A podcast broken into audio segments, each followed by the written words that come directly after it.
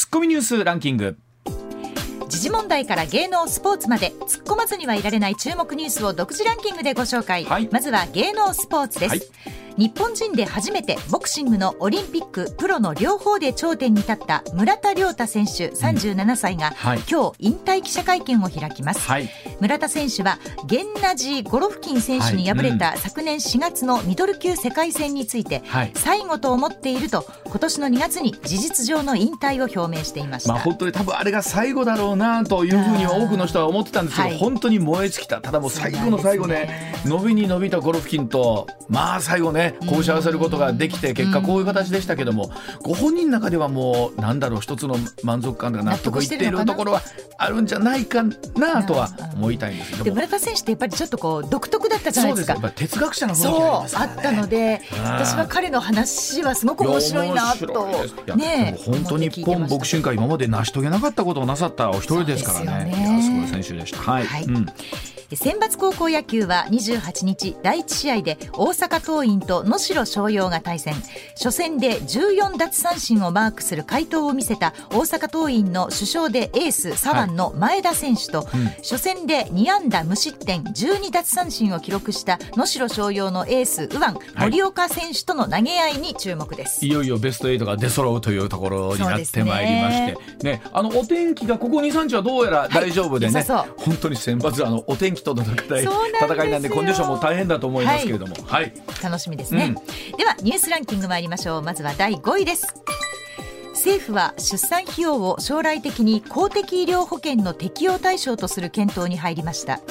正常分娩は病気や怪我ではないなどの理由から現在は保険が適用されず42万円の出産育児育児一時金を支援しています、はい。一時金は4月に50万円に引き上げられますが、病院の便乗値上げも懸念されており地域や病院によって出産費用の差も大きいため、はい。与党からは保険適用で出産費用を全国一律化し、ん。窓口支払い分は国が支援する仕組みを求める声が出ていました。これは本当あの向川さんにお聞きしたいんですけども、なんか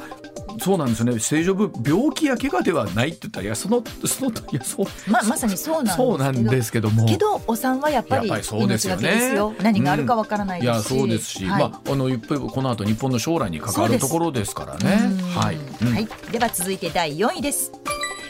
警察庁は27日交通事故などの現場で110番通報者にスマートフォンで撮影した映像や画像を送ってもらう110番映像通報システムを4月1日からすべての都道府県警で本格運用すると発表しました、はい。昨年10月から全国で試験的に実施し当て逃げした車の画像から摘発につながったケースなどがあったということまあ、です、本当に今一億総カメラマン時代とはよく言われても随分久しいですけれども、はい。今本当こういう映像がねうまく活用できるんだったらね、というのは本当考えますよね。そうですね、はい続いて第3位です。台湾の蔡英文総統が29日からおよそ4年ぶりの訪米に向け外国訪問に出発します。中国に対抗しアメリカと関係強化を図る狙いでマッカーシー下院議長と会談するとみられています、はい一方親中路線を取る野党国民党の前総統馬英九氏は27日総統経験者として初めて訪中しました、台湾の総統経験者が中国本土を訪問するのは1949年の分断以降初めてです、現総統と前総統が米中を同時期に訪問する異例の形で、はい。台湾をめぐる米中の攻防が一段と激しさを増す模様まあです、、来年1月の総統選挙で台湾の方がどんなふうな、ね判断を下されるのかっていうところありますしはい本当にこの1年っていうのは中国、ロシア、ん。ね本当アメリカ含めてですけれども、いろんな思いがかけしますよね。はい、うん。あるでしょうね。続いて第2位です。ロシアのプーチン大統領が同盟関係にある隣国ベラルーシに尖閣で戦術核兵器を配備する方針を表明したことに関して、欧米では配備阻止に向けて両国への追加制裁を求める声が相次いでいます。ロシアの侵攻を受けるウクライナ外務省は26日の声明でロシアが人類の未来を脅かしていると非難し国連安全保障理事会に緊急会合の開催を要請しましたはい、このニュースに関してはこの後中村先生に詳しく聞いていきたいと思います。はいでは続いて第1位です文化庁が27日から京都に移転し新しい庁舎で業務を開始しました。政府が進める東京一極集中是正の一環で中央省庁の地方移転は明治以来初めてとなります。移転後も一部の部署は東京に残り連携して文化財の保護や日本文化の海外発信などの施策に取り組むとみられています、まああのー今オンラインとかもね、はい。えーだいぶ整備されてきてますからう,、ね。まくそのあたりを活用しながらね、はい。東京一極集中をどんな形でこううん分散させていくのか、ね。本当大きな試金石ですよね。ははい。い、ではコマーシャルの後中村先生の登場でございます。時刻6時27分回りました。ここからはですね、ロシアの専門家で筑波大学名誉教授の中村一郎さんとお電話つながっています。中村さんおはようございます。はい、おはようおございます。ます。あの先日もお世話になりましてありがとうございました。はい、こちらこそよろしくお願いします。よろしくお願いしますんはい、今ニュース第一報が入ってきまあし、た。なんでしょう？はいはい。えっ、と今ロシアとウクライナで、はい。まあ激しい戦闘が行われております。はいはい。まあ、うん。バフムートっていうところを中心に、まあ消耗戦が進んでる、どんどんどんどん激しい消耗戦になってますけども。うん今入ってきたニュースによりますと、ほい、よいよウクライナうにほドイツから最新鋭の戦車はいレレオパルドとはいいう、う戦車が18台が到着したというニュースが今入ってきましたので、はい。うん。いいよいよ欧米からのはい。ウクライナへの軍事支援がうん。本格化していくとはい。いうことで、はい。い今でさえロシアはもうロシア国防省大変なまあ混乱状態にあるわけですけども、はい。兵士不足兵器不足など深刻な状況ですけども、ここに来てプーチン政権はますます窮地に立たされてしまうんではないかとはい。いうふうな、まあ、状況の変化というものがはい。今日から始まってきそうだということです。これが第一歩です。はいありがとうございますそのお話この後また詳しくお聞きするといたしまして、はい、まずは、えー中村さんにはこちらのお話から解説いただきましょう。さあ岸田総理がウクライナへの電撃訪問の陰に隠れたインドでの功績でございます。えー先週ウクライナへの電撃訪問ありました岸田総理なんですが、はい。その前に訪れていたインドモディ首相をですね G7 に招待したということなんですが、はい。まあ、実はこの後のそのウクライナ訪問というのの方が大々的に取り上げられてるんですが中村さんはこの岸田総理のインドでの功績にもっと目を向けるべきじゃないかとお話しいただいてるんですがさあ中村さんそのあたりのお話お聞きしたいんですけれども。はい。はい。え実はあの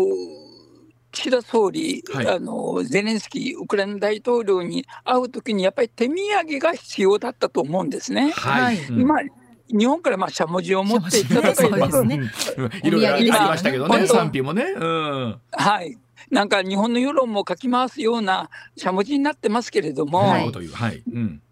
実は私は岸田総理が、えっと、ウクライナに入る前にはい。インドのモディ首相と対談してうん。そしてこの5月中旬に行われる G7 にはい。モディさんが正式に参加されるというその成果を抱えて、うんその足でうん。ウクライナのゼレンスキー大統領にああの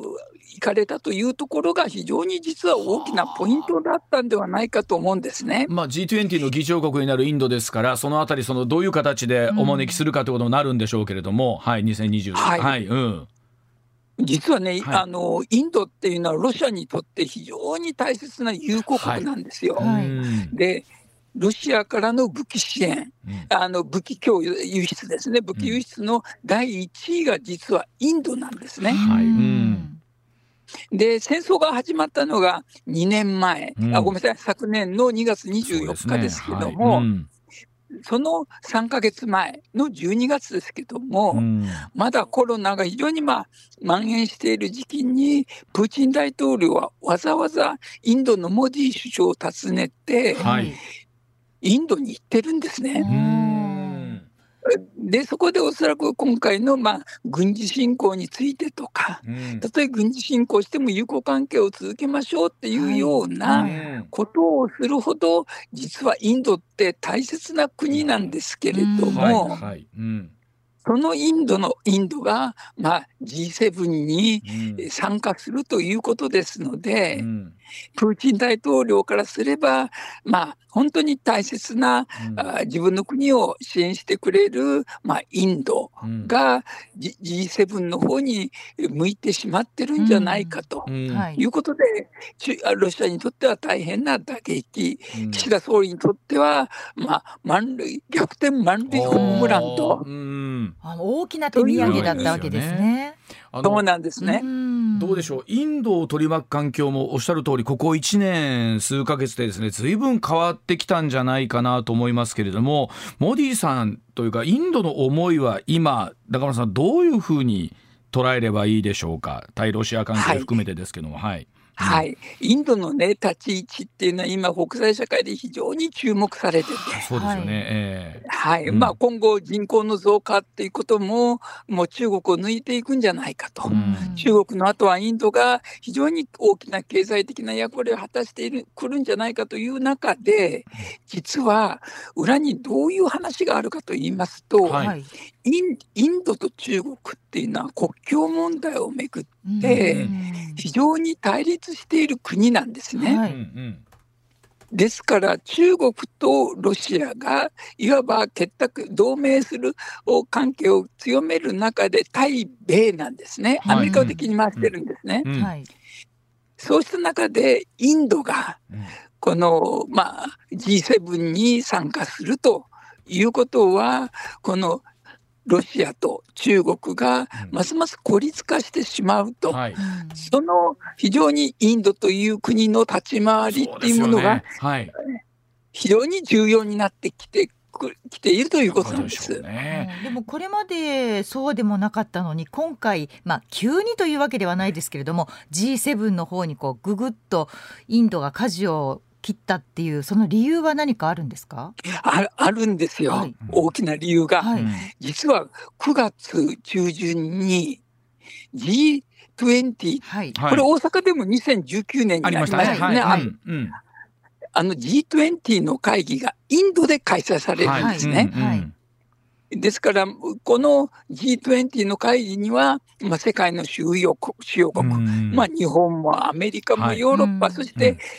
あの中国もロシアも参加するわけですけども、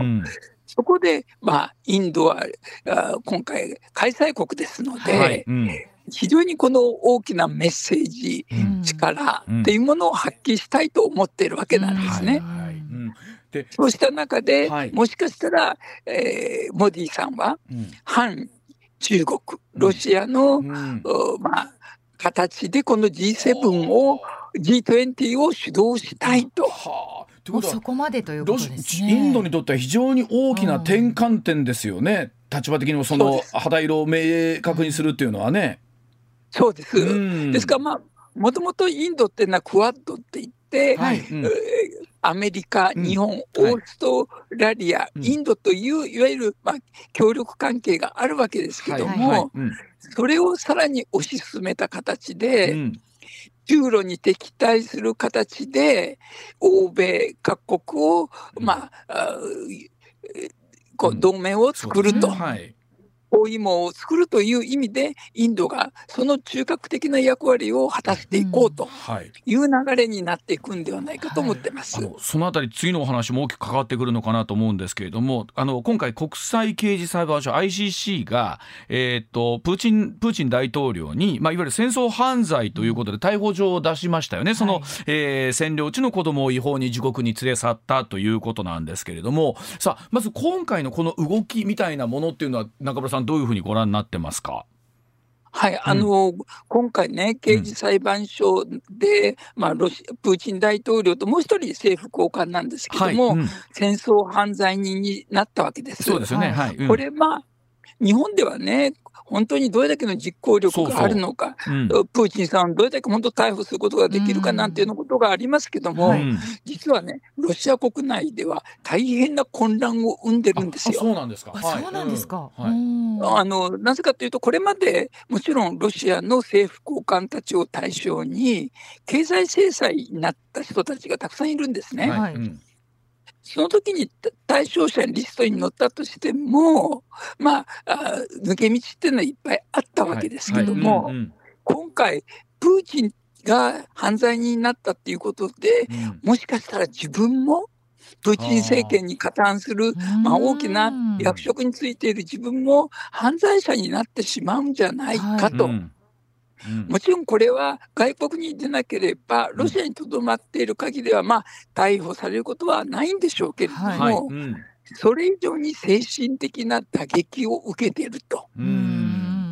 やはり、えー、自分が国際的に見ても犯罪者、うん、しかもプーチン政権と一緒になってると、はい、この受けるイメージの悪さっていうことで、政あのプーチン政権の周りではかなり動揺が走ってて、はい。うん、もうこのままプーチンについていくのはいけないんじゃないか、倫理的にも道徳的にももう無理だと。いう声が広がってるということがロシアの独立系メディアの中にいっ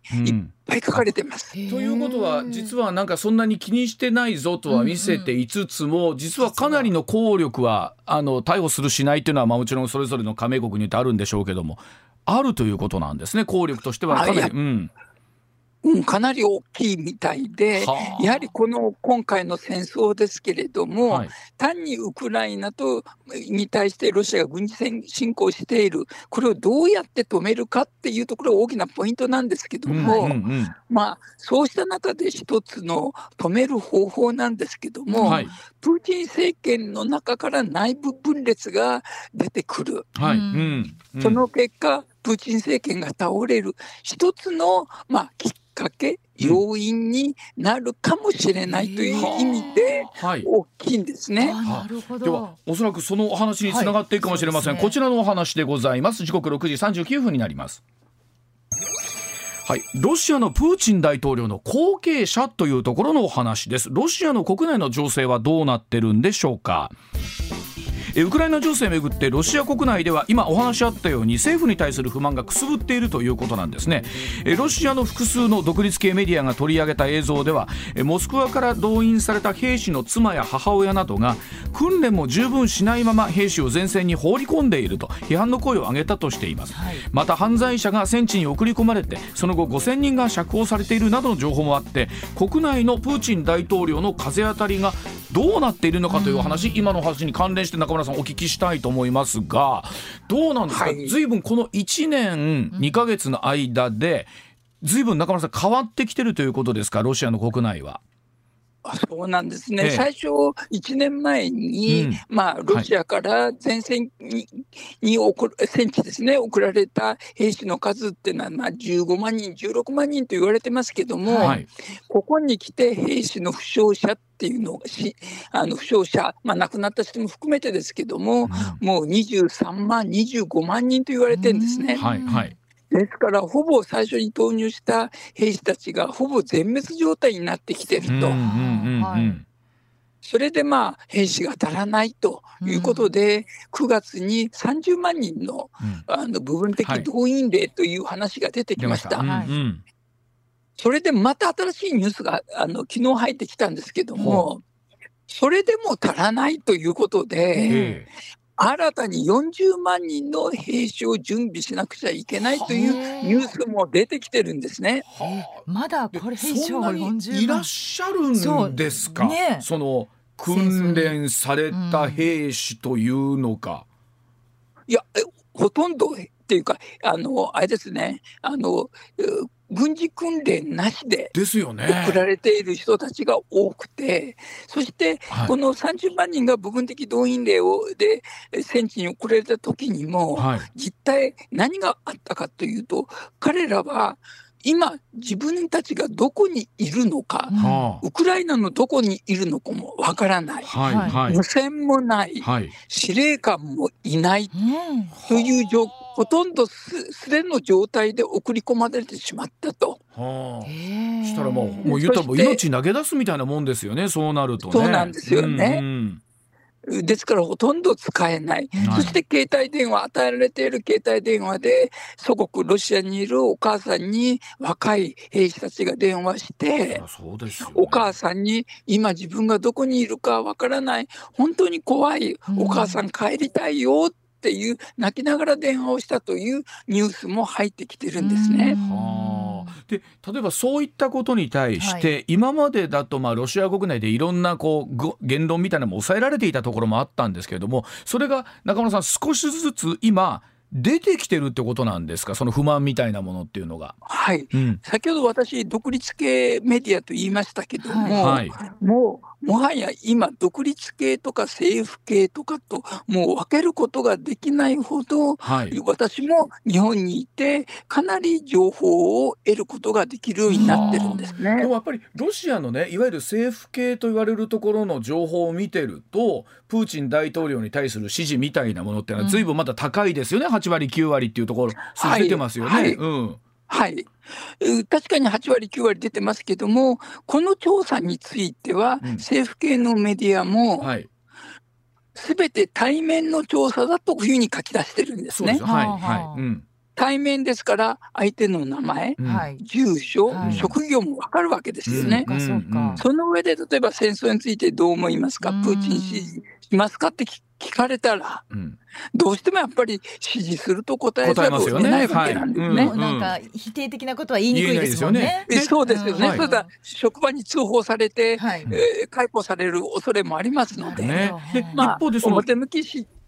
ですよね。で、答えてしまいますよね。独立系の方は、あのそのあたりは無作為にできるってことなんですか？はいはいはい、あの電話を片っ端にかけたりとか、街を歩いている人たちに名前も分かりませんけれども、声をかけて、はい、あの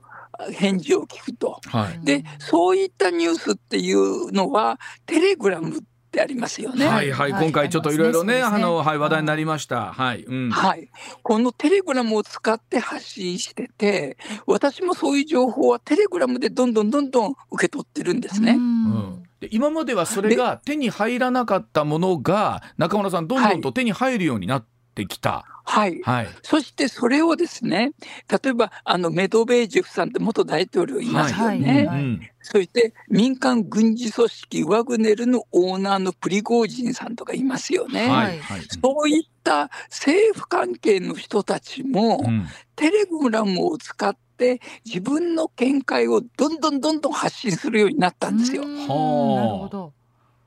ですから今はむしろ、まあ、インターネットで検索して、えーまあ、日本でいうとこのグーグルとかヤフーとかって相当するヤンデックスっていうものがあったんですけども、うんうん、それではなくてテレグラムでどんどん情報を、まあ、政府関係者、そして、まあ、これまでの独立系と言われているメディアの人たちも送るようになってきた。で今回それで私も、はい、はい、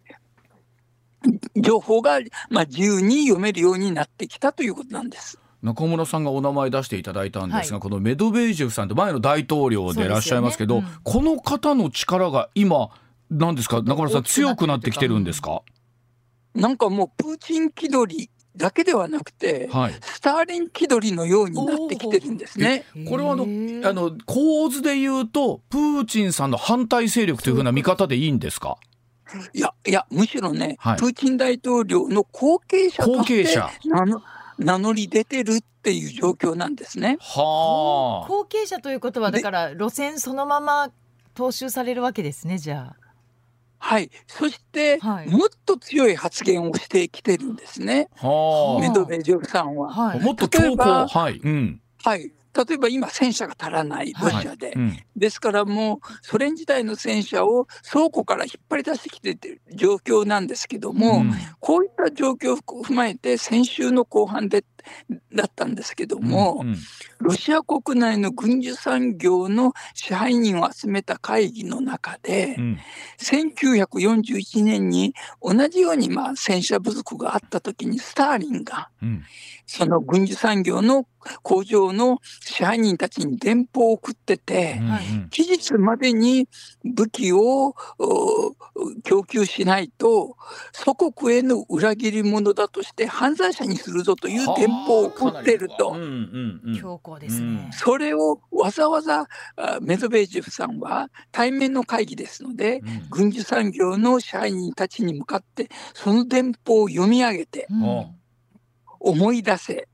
覚えとけ。っていうふうに非常にまあ高圧的な態度で、この今ロシアが疲弊している、まあ、戦闘状況ですけども、はい、まるでスターリンからのメッセージに重ねてですね、うん、自分の非常にこの戦争に対しての望む対応どうまあ見せつけたということですね、うん、一方でその民間軍事会社のワグネルのまあトップでありますプルプリゴジンさんという方この方とそのメドベージェフさんというのはどういう関係というふうに見ればいいんですか？もう内部分裂の状態なんですよ。はあ。うん、で今、バフムートっていうところで激しい、ね、戦闘が繰り広げられていますけども、はいはい、これがなんとかロシア軍が持ちこたえてるのは、このプリゴージさん率いるバグネルが頑張っているからだと言われてるんですね。この軍事組織ワグネルと国防省とは全く別の指揮命令系統なんですよ。全く別の組織なんですね。はいはいうん、でこのプリゴージンさんはショイグ国防相に対して、はい、もっと応援してくれと、うん、兵器をくれと。うんっていう要望を出してるんですよ。はいうん、ででも国防省はなかなか兵器を送ってくれないんですね。まあ、そうですよね。正規軍の方に正規軍という言い方もなんですけど、ね、はい、はいはい、そうですよね。はい、うん。そうすると、なぜ送らないかというと、手柄をですね、す、べ、てプリゴージンさんが今回の戦争の手柄を自分にしたいんですね。うん、そして自分の手柄にすることによって、来年3月のロシア大統領選挙でもって、うん、自分の戦果を手柄に大統領選挙に立候補したいという思惑を持ってるんですよ。大統領を狙ってるんですか？あそれどころかね、え先週だったと思いますけども、プリゴジンさんこんなこと言ったんですよ。はい、ウクライナでも来年大統領選挙があるんですよ。はい。はい、それまでに自分がウクライナを制圧して、はい、なんならウクライナの大統領になってもいいぞって言ったんですよ。ですから彼は単に民間軍事組織の、まあ、指揮官だけではなくて、はい、やはり政界、しかもトップの座を狙い、狙ってるという非常に政治的な野心の強い男なんですね。これあのそれで言うとね例えば今あのベラルーシの方に例えば戦術核を配備するという話も出てきましたし、はい、で言いますともうこうなるとですよ。今そこに今度はドイツからレオパルト戦車が、えー、バフムートに対してやってきた、うん、そこでワグネルが活躍している、うん、さあ今その特に南東部を中心とするところっていうのは今後どうなっていくんですか？中村さんここ近々でという言い方はあれですけれども。はい、うん、えー、レオパルト2が入ってきますのでウクライナ側から、うんはいはい、かなりロシアっていうのはいくらそのワグネルが頑張ったところで、うん本当にロシア軍の方からのサポートがないので、はい、実は欧米からのこの軍事支援がウクライナに入りにつれて、だんだんだんだんロシアは撤退していくことになると思うんですね。なるほど、はい、うんそうしたときに、先ほどおっしゃったように、まあ、プーチン大統領とベラルーシ、ルカシェンコ大統領との間で、はい、まあ、ロシアの戦術核っていうものを、うん、まあ、4月1日以降ですけれども、ベラルーシの方に、まあ、拠点を一つ置い置くという話が出てきてるわけですね。そうですよね。でそうすると、どんどんどんどん今回の軍事侵攻でもって失敗のの失敗の方向に走って、まあ、失敗してしまうこのプーチン政権が最後やはり戦術核をベラルーシから売って、これは単に脅しではなくて、窮地に立つプーチンさんが、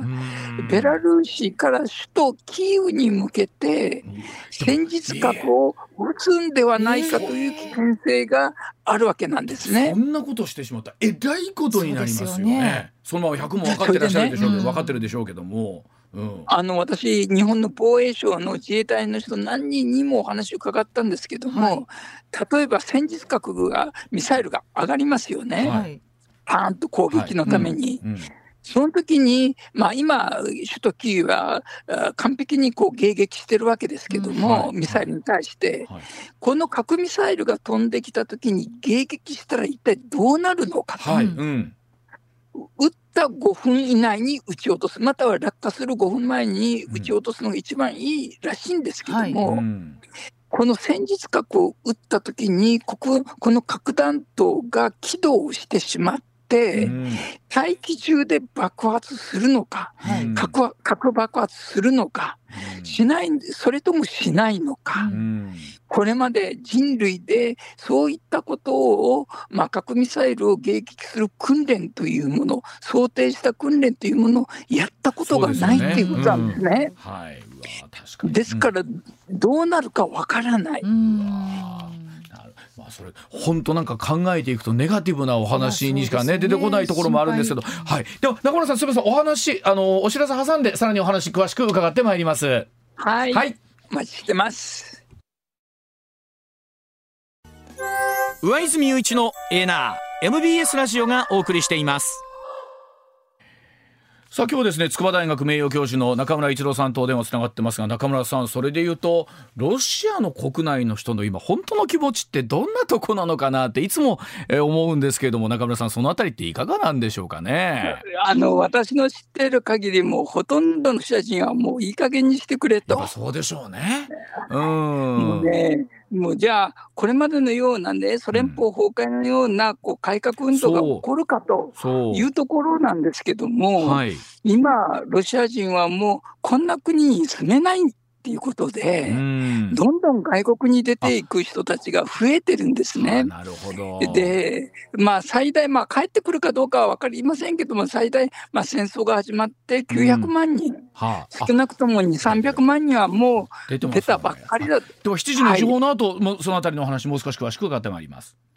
まあ、本当に考えたら東の端からですね西の端まで大きなこのユーラシア大陸の大部分を占めているこのロシアなんですけれども、まあ、それでいうと本当にあのモスクワ近辺だけじゃなくっていろんな地域にいろんな人たちが住んでるということで今日はロシアの専門家中村先生にこんなお話をお聞きしたいと思います。さあロシアの専門家中村先生が現地で会った知られざる原住民族ネネネネツ人のお話でございます。ロシアに住む方々1億4000万人そして140の諸民族の方がいると言われています。さあそして今日はですねロシアの知られざる原住民ネネツ人という人たちそして中村先生との交流ロシアの極東シベリアでの暮らしについてお話を伺ってまいりますが中村さん本当我々お話、はい、ロシアっていうところモスクワ近郊のね、えー、ヨーロッパ寄りのお話中心になりますけれども考えたら本当に北海道の北ちょっと行くともうロシアなわけですから本当に広いわけなんですよね。ね それでね、シベリアに行くとロシア人はほとんどいないような街なんで。なんですよね、だからいつも思うのはあの辺りの方ってなんかロシアがウクライナにこう侵攻してることって自分たちごとっていう変な言い方ですけど捉え方って中中村さんなかなかないですよねなんかね。そうで私は今ご紹介あったシベリアのずっと北の極北に、はい。ね、ネネス人という遊牧民、はいトナカイの遊牧民が大体3万人ぐらい言われいると言われると、はい、はい、というところに私、滞在したことがあるんですね、1週間、彼らと一緒に、はい、真冬、うん、太陽が出てくるのが1日1時間ぐらい。えー、1時間 ,1 日1時間？時間。そしてあの気温がマイナス45度でした。えそれがどれぐらい続くんですか？冬の期間っていうと。その冬の期間っていうのは1年のうちの10か月間ぐらいずっと冬じゃあずっと真っ暗なんですか？はい。でももちろん夏になると今度は逆に、はい、で太陽が沈まない。まあこれ7月8月ですけども。今度ずっと夜が明けてる状態なんですね。そうなんですよ。うわどどんなあの方々なんですか？そのネネツ人という人たちっていうのは。実は彼らはロシア人がこのシベリアに入ってくる前からいた先住民族なんですね、シベリア極北の。はい、で彼らはまずあのカレンダーとか時計を持ってないので、時間の感覚自分が何歳かを知らないんですね。え？え？このこの21世紀にですか？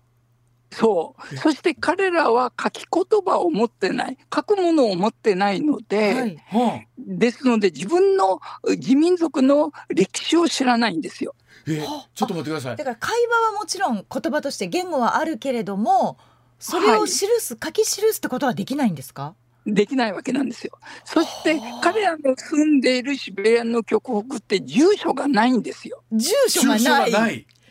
はい、ですからロシア国土の中に住んでいるけれども、はい、ロシア国民ではないわけなんですよ。あなるほど完全にもう自治区みたいな感じになってるわけですか。そうです、です。からプーチン大統領という名前も知らないし、うん、ロシアという国も知らないし、はい、私が日本から来たよって言っても日本ってどこ？そう。いうまあ国って何？みたいなね。それで周りすべてあれ凍ってますから、はい、ですから周りに人がいないわけですね。はい、彼らにとって横脇っていう言葉はあるんですよ。うん、そしてこのすぐ、まあ、脇って横っていうのが大体100キロです。で近いところにある、うん、近いところっていうのは1000キロ先です。えちょっと待ってください。それを中村さん何で移動してらっしゃるんですか？やっぱりソリですか？ソリです。ソリです。でそれもでも電動モービルじゃないでしょ？トナカイ？違います違います。あのトナカイたちが引っ張っていくわけです。トナカイたちですよ。あの例えば本当すみません毎日どんなことをして暮らしていらっしゃるんですか？はい彼らはトナカイ、まあ、あのトナカイ、私がお世話になったところでは、はい、銭湯のトナカイを飼ってて、はい、そしてトナカイの生肉で食べてるんですね。はい、生肉食べて、はい。はい。はい、ですから、まあ、私が日本から持っていったもので、まあ、私は別にプレゼントっていうわけじゃないですけども、まあ、私は日用品必要なんで、鏡を持っていったんですね。鏡を。やっぱりしたいし、クリーム塗りたいし、鏡を私が自分の顔を見てると彼らはびっくりして、うん、そのネナツ人は子供たちも自分の鏡鏡で自分の顔を見てもう歓声を上げてましたよ。自分ってこんな顔をしてるんだって。初めて見たんですかその時に初めて見たって。え。ーあのですので私はまあ鏡を置いて帰りましたけれども、でこの人たちと私1週間生活してて、はい、まあ、トナカイの肉を生肉で腸とかも口の周りに血をいっぱいつけながら食べるわけなんですけども。はい。うん、で物静かではい、で私は彼らと生活してて、まあ、いわゆる私たちの消費生活とかもう切り離された生活をしてるわけですけども、だけども彼らはじゃあ福岡っていうふうに見ると、はい。はい、とても私はそんな彼らが不幸だ。あのこんなに別世界ではこんなに技術や文明が発達してるんだよ。っていうこととてもとても言えないほど、彼らは落ち着いた満ちた生活をしているなっていうところで。決して私たちが本当に文明がねどんどんどんどん進んでいって技術も進んでいる。だけども今回のようにロシアっていうのはウクライナに軍事侵攻してしまう。はい。まあ、私たちの現在の立ち位置なんですけども、うん、それとは全く無縁の関わりのない人たちがロシア国内にもたくさんいると。いうことですね。あと、はい、やっぱりロシアのシベリアの南の方に、まあ、森林地帯があるわけですけども、